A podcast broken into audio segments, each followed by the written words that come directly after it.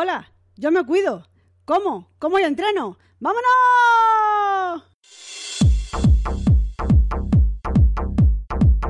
Hola, soy Mike Gaitero y este es el capítulo 74 del podcast Cómo y entreno. En el capítulo de hoy quería comentar un artículo que, que he leído justo hoy del País, ¿vale? El diario El País, titulado 6 de cada 10 niños no hace el ejercicio que recomienda la Organización Mundial de la Salud. A ver, este artículo, aunque pone eso, que 6 de cada 10 niños no hace ese ejercicio que recomienda la Organización Mundial de la Salud, el artículo está basado en el estudio que ha hecho la Fundación Gasol. Sí, Gasol, de Pau Gasol. Vamos, es que Pau Gasol es el presidente de esta fundación. La Organización Mundial de la Salud, entre menores comprendidos entre 5 y 17 años, recomienda hacer al menos una hora de actividad física moderada o vigorosa siete días a la semana. Pero vamos, el estudio que, del que habla el artículo, las, las edades sobre las que han estado trabajando son entre 8 y 16 años, porque por lo visto no existía ningún estudio sobre obesidad entre esas edades. O sea, sí que se han hecho estudios de obesidad entre niños mucho más pequeños y también entre adultos pero precisamente un estudio donde se vea la obesidad que hay entre niños entre 8 y 16 años, pues no existía. Así que esta fundación, la Fundación Gasol, realizó este estudio. El estudio se llama PASOS, que es el acrónimo en inglés de Physical Activity, Sedentarism and Obesity in Spanish Youth. No se ha notado que lo he preparado, ¿eh? bueno, que esto, que este estudio, promovido y dirigido por la Fundación Gasol, a través de cuestionarios sobre el estilo de vida y actividad física y tomando medidas de cuánto pesan y miden, recogió datos de un total de 3.803 niños y adolescentes entre 8 y 16 años. Y además, uno de cada 10 de ellos llevó durante una semana un acelerómetro para registrar la intensidad de sus movimientos y obtener datos objetivos de su esfuerzo. ¿Y qué obtuvieron recabando toda esa información con los cuestionarios, pesándolos y llevando una pulsera durante una semana, X niños, etcétera. Vamos, ¿cuál fue la conclusión del estudio? Pues que solo el 36,4% de los niños realizan la actividad física recomendada. Y los separaron por sexo y por ciclo educativo. Por sexo, no cumplen la recomendación el 70,4% de las niñas y no cumple la recomendación, o sea, no hacen un ejercicio moderado o vigoroso una hora al día los siete días de la semana, el 56,3% de los niños. Por ciclo educativo, o sea, ya más granditos, no cumplen la recomendación el 55% de primaria. O sea, en el cole, el 55% de los niños no hace una hora diaria de ejercicio y el 72,4% de secundaria. En secundaria, el sedentarismo es mayor porque ya empiezan a usar más las tablets, los móviles, a quedarse sentados jugando con la consola. En el estudio también pone que suelen ver la televisión, pero vamos, yo creo que lo de la televisión, bueno, sí, venga, con estas plataformas de Netflix y tal, pues es posible que también pierdan, entre comillas, pierdan el tiempo, entre comillas entre comillas, pierdan el tiempo mirando una pantalla. Pero dicen que sobre todo eso, en secundaria ya se incrementa más el tiempo que hacen de uso de pantallas, de teléfonos móviles, de tablets, ordenadores, no sé, y de televisión, de consumo de televisión. Entonces eso hace, le quitan tiempo a salir a jugar y en, y en este caso a hacer ejercicio físico. El ejercicio físico a estas edades, pues sobre todo, consiste en juegos, deportes, desplazamientos, actividades recreativas, educación física o ejercicios programados. Con esto queremos decir, pues, caminar, que vayan al colegio o al subcentro de estudios caminando o en bicicleta, que suban y bajen escaleras en vez de coger el ascensor, eh, cosas así. Y luego, claro, actividades recreativas, pues además mm, suelen ser juegos y ejercicios que se suelen hacer en compañía, con más niños, en, el cole pues la educación física y esas cosas. ese es el tipo de, bueno, y también en actividades extraescolares, pues que por la tarde, por la mañana han estado en el cole, también tendrán su horita de educación física, que yo no sé si ahora mismo puede estar en dos horas a la semana, que eso no es nada, porque encima la clase de gimnasia, entre que llegan a la clase, empieza, luego no sé si ahí también entra el tiempo para que se hacen, pierden mucho tiempo. Eh, además es una de las cosas que pedía Pau Gasol, exactamente, pedía políticas de prevención contra la obesidad infantil aumentando las horas y la calidad de la educación física. Pues, pues claro. A ver, que me he quedado a la mitad. Con el tema este de las pantallas, la Organización Mundial de la Salud no recomienda pasar más de dos horas diarias delante de estas, haciendo uso de los móviles, tablets, etcétera. Que no se pasen más de dos horas al día. Pues bien, eh, eso se pasa estrepitosamente. Entre semanas, eh, los niños y adolescentes suelen hacer un uso de una media de tres horas diarias y los fines de semana hasta incluso cinco horas con las pantalletas. En vez de eso, salir a pasear, a usar la bicicleta, un paseo en familia en bici, eh, hacer un paseo haciendo sedentarismo, caminando, mm, pasear al perro, correr con el perro, canicross, que cuando yo practicaba canicross también había carreras infantiles, con, menos kilómetros y siempre acompañado por un adulto, pues porque el perro tira mucho. Ya tiene que ser un perro muy pequeño para que no se lleve al niño volando, ¿no? Pero eso, en vez de hacer ejercicio, pues más pantallitas, más videojuegos y claro, cada vez el sedentarismo es mayor.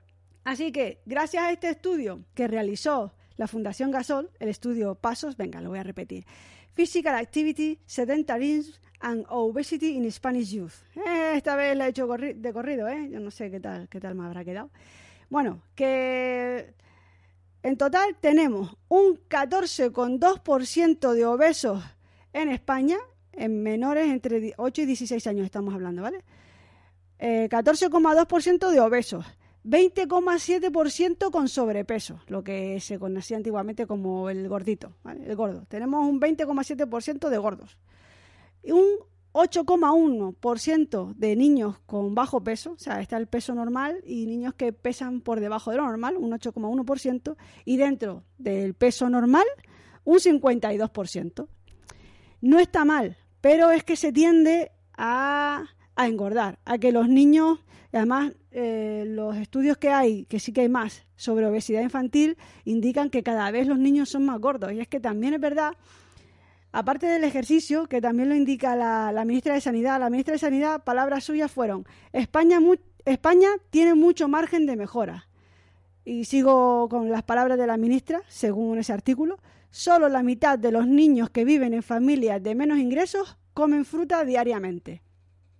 A ver, que aparte del ejercicio, que es lo que se centra el artículo, que como siempre digo, la dejaré en las, notas del podcast, dejaré pues todos los artículos que me he mirado para, realizar este podcast, por si alguien le quiere echar un vistazo. Eh, uno es una web de la Organización Mundial de la Salud, otro es este artículo del país y otro, otro que viene más, más adelante, ahora os lo comento. Y sí, la comida. A ver, como siempre digo, los padres, como norma general, en un 99% de los casos, quieren lo mejor para sus hijos, intentan alimentarles bien. Yo estoy muy, vamos, súper convencida de que mi madre me, alimentó lo mejor que sabía y que podía y que, vamos, lo que ella conocía, pues lo hizo porque pensaba que era lo mejor para nosotros. Luego, las industrias, porque sí, suena un poco así conspiranoico, pero es que las industrias también, las cosas de publicidad o, por ejemplo, la leche materna más barata, vale, por algo es más barata. Es que hasta hace poco he estado con una amiga que ha tenido un bebé y como decía, Erika, ¿tú qué sabes de esto de nutrición? Vente conmigo al supermercado y vamos a comparar porque me llama mucho la atención que la leche que yo les, les la que me recomendaron a mí para mi niño, el bote cuesta 17 euros y es que en el supermercado hay botes de 8 y 9 euros. Efectivamente, te coges los botes, le saqué una foto al que tenía ella en casa y nos fuimos por el supermercado mirando las distintas marcas. Y era leche para bebé, porque, bueno, ella tuvo un problema, tuvo un parto, vamos, un parto y un embarazo muy malo. Llega a ser en otra época de la vida y no lo cuentan, ni, ni el bebé ni ella. Entonces ella, por motivos los que sean, no ha podido darle el pecho, ¿vale? Entonces ha necesitado siempre darle pues estas leches preparadas que se venden. Pues coge las del supermercado y la cantidad de azúcar que traían las más baratas era escandal, pero, pero, pero escandaloso. O sea, yo no sé si la leche que compraba ella, que le habían recomendado, que le dijeron que era el Ferrari de las leches maternas, mm, tenía, no sé, muy poquito, muy poquito, 17, 20% de azúcar, es que ahora no me acuerdo. Pero sí me acuerdo que las, no voy a decir ahora otras marcas, pero son muy famosas, tenían 50% de azúcar y así. Y me vas a decir, bueno, ¿y qué? Bueno, ¿y qué no? Sin tú quererlo y sin saberlo, si, si no sabes mirar las pues los valores nutricionales no los lees y tampoco los entiendes. Tú lees hidratos de carbono y a lo mejor piensas, yo qué sé, en pan, en cereales, no se te ocurre el azúcar, yo qué sé. Pues no sabes lo que, lo que le estás dando a la criatura y es que le estás acostumbrando, le estás haciendo el paladar ya desde muy pequeño al azúcar. Y nos hace adictos al azúcar. Sí, sí, conspiranoico lo que digáis, pero por algo las cosas caras contienen menos azúcar. Miradlo si no, comprobadlo vosotros mismos. Y, y no solo eso, también alimentos. De hecho, hasta hace poco leí una noticia que ya en Portugal se quiere prohibir la, la publicidad que va dirigida hacia los niños, pues sobre comida azucarada, o sea, que no pongan en horario infantil ni dirijan a los niños publicidad de galletas y cosas como los bollicaos, los cropanes, estos bizcochos de chocolate, nada de eso, o sea, no es que no se puedan vender en los supermercados ni nada, sino que no se haga publicidad de la misma manera que yo recuerde, ya no se hace publicidad del tabaco. Ya va a decir, oh, qué exagera, pero bueno, que, y es que me parece bien. Y todo esto viene pues porque mm, si ya desde pequeños estamos gorditos o incluso obesos, eh, va peor. O sea, es, es muy complicado si ya un niño que tiene un peso normal de adulto ya puede ser gordo, incluso obeso por nuestro estilo de vida de hoy en día. Imaginaros si no, si ya desde pequeño eres gordo o obeso. Ya si obeso, eh, varios estudios que ahora mismo no los tengo delante, eso sí que no me lo mira ahora mismo, pero me lo sé. Dicen que si eres, si eres gordo ya desde pequeño es mucho más complicado que no lo seas de mayor. O sea, y es que, es mucho más fácil que sigas siendo gordo u obeso y obesidad ya de la tercera. Hay tres tipos de obesidad. Bueno, la última es la mórbida, pero bueno. Que va siempre a peor. Es difícil y complicado que, que sea al revés. Y bueno, con esto de la alimentación, que nuestros padres, estoy convencida, siempre lo digo, que intentan hacer lo mejor para nosotros, pero a lo mejor no saben, no, no les han educado de esa forma. A ellos le han dicho pues que esto es bueno y como lo han comido siempre, pues, pues si era bueno para mí, también es bueno para ti. Y no, nosotros tenemos ahora la oportunidad ahora de, de conocer más y de saber más y mirar los valores nutricionales de las cosas, sobre todo lo que le dais a los niños, las galletas, eh, todos estos dulces, la bollería, Mm, siempre lo digo también, estoy repitiendo mucho hoy, es mejor que preparéis un bizcocho, lo que en mi tierra se llama un queque, en casa, uno casero, que lo haréis vosotros, aunque lleve azúcar, que no uno comprado en un supermercado. Y sobre el ejercicio, pues, qué duda cabe que es bueno que los niños hagan deporte, eso, ejercicio. Y además, como no, tiene muchos beneficios para su desarrollo. Y aquí la palabra desarrollo va a aparecer mucho. Los beneficios que tienen la actividad física en los jóvenes. Desarrollar un aparato locomotor sano, o sea, los huesos, los músculos, las articulaciones. Desarrollar un sistema cardiovascular sano, el corazón, los pulmones.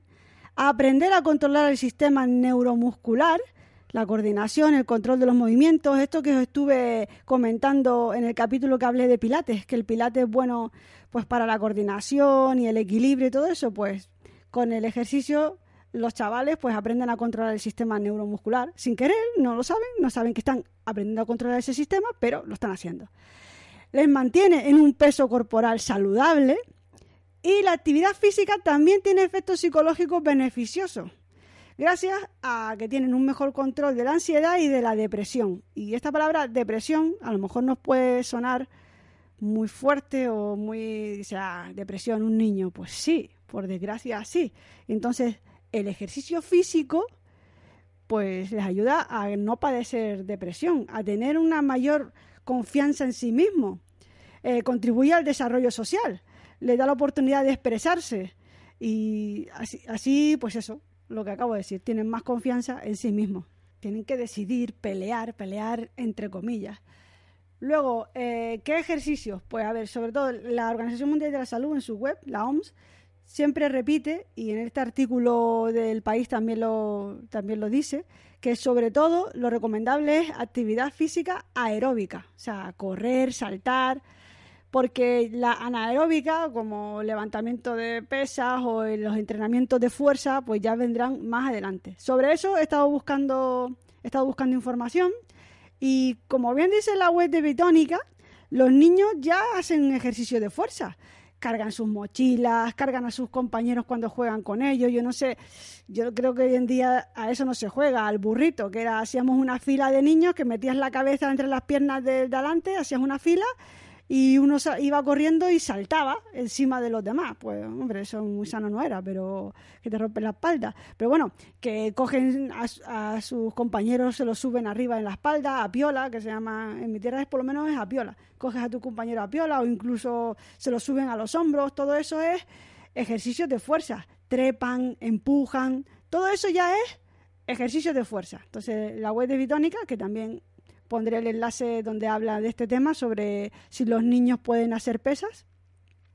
Pues dice que ya están haciendo, como norma general, ejercicio de fuerza, pero lo que viene a ser ejercicio de levantamiento de peso, pues hombre, eso es mejor dejarlo para más adelante. Además, en este artículo, como dije, se hablan de niños entre 8 y 16. La, OMS, cuando habla de niños, habla entre edades de 5 y 17 años, se refiere a esas edades y en las diferentes webs no se ponen de acuerdo. En algunos sitios pone que hacer pesas pues que no empiecen hasta los 12 o 13 años, a mí me parece un poco pronto, y en otros pone que a partir de los 16. Cierto es que lo ponen en todos lados y eso está desmentido, que por hacer pesas no te quedas, no eres más bajito, o sea, no se van a quedar más bajitos, los niños no van a pegar el estirón porque hagan pesas, eso no. Pero los ejercicios de fuerza mm, mejor para más adelante. Entonces, ahí está la cosa.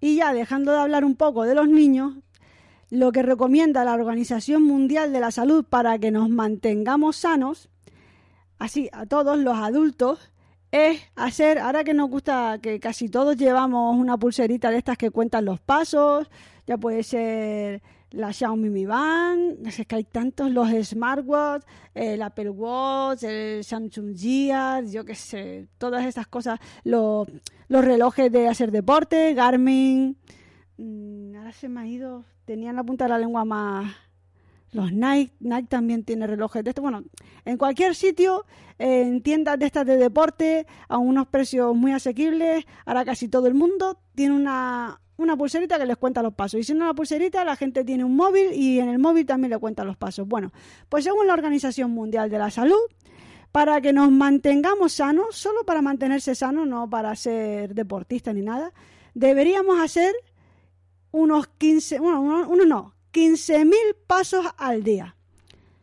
¿Qué, ¿Qué significa esto de 15.000 pasos al día? Bueno, depende de la zancada de cada uno y de cada una. Pues eso pueden ser pues más kilómetros o menos kilómetros. 15.000 pasos. En mi caso, con, pues, con mi pequeña zancada, porque no es que tenga yo una zancada muy larga, la verdad, 15.000 pasos son unos 10 kilómetros.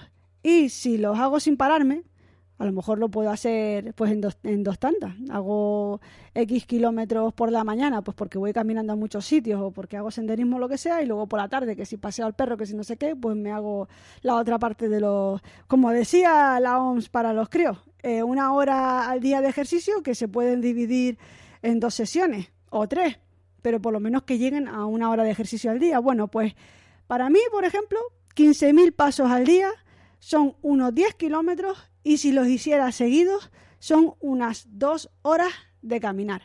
Pero caminar, no correr, no. Eh, caminar, paseando, 15.000 pasos, para mí según mi reloj son 10 kilómetros y tardo pues una hora y 50 minutos y a veces dos horas, dos horas cinco, depende pues del ritmo que he llevado ese día, a veces tengo un kilómetro más rápido, otro más lento, bueno, eso, más o menos así. Entonces, los que tenéis pulseritas, que sepáis eso, que al menos deberíamos hacer 15.000 pasos al día.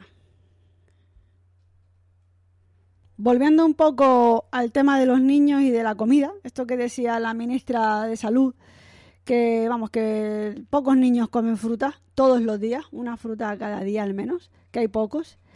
Y yo os estaba hablando pues del azúcar que contienen alimentos que le damos a los niños, incluso tú pensando que le estás dando algo que es bueno, o porque joder, es que están vendiendo alimentos para bebés. No se te pasa a ti por la cabeza que tenga esa cantidad de azúcar, ¿no?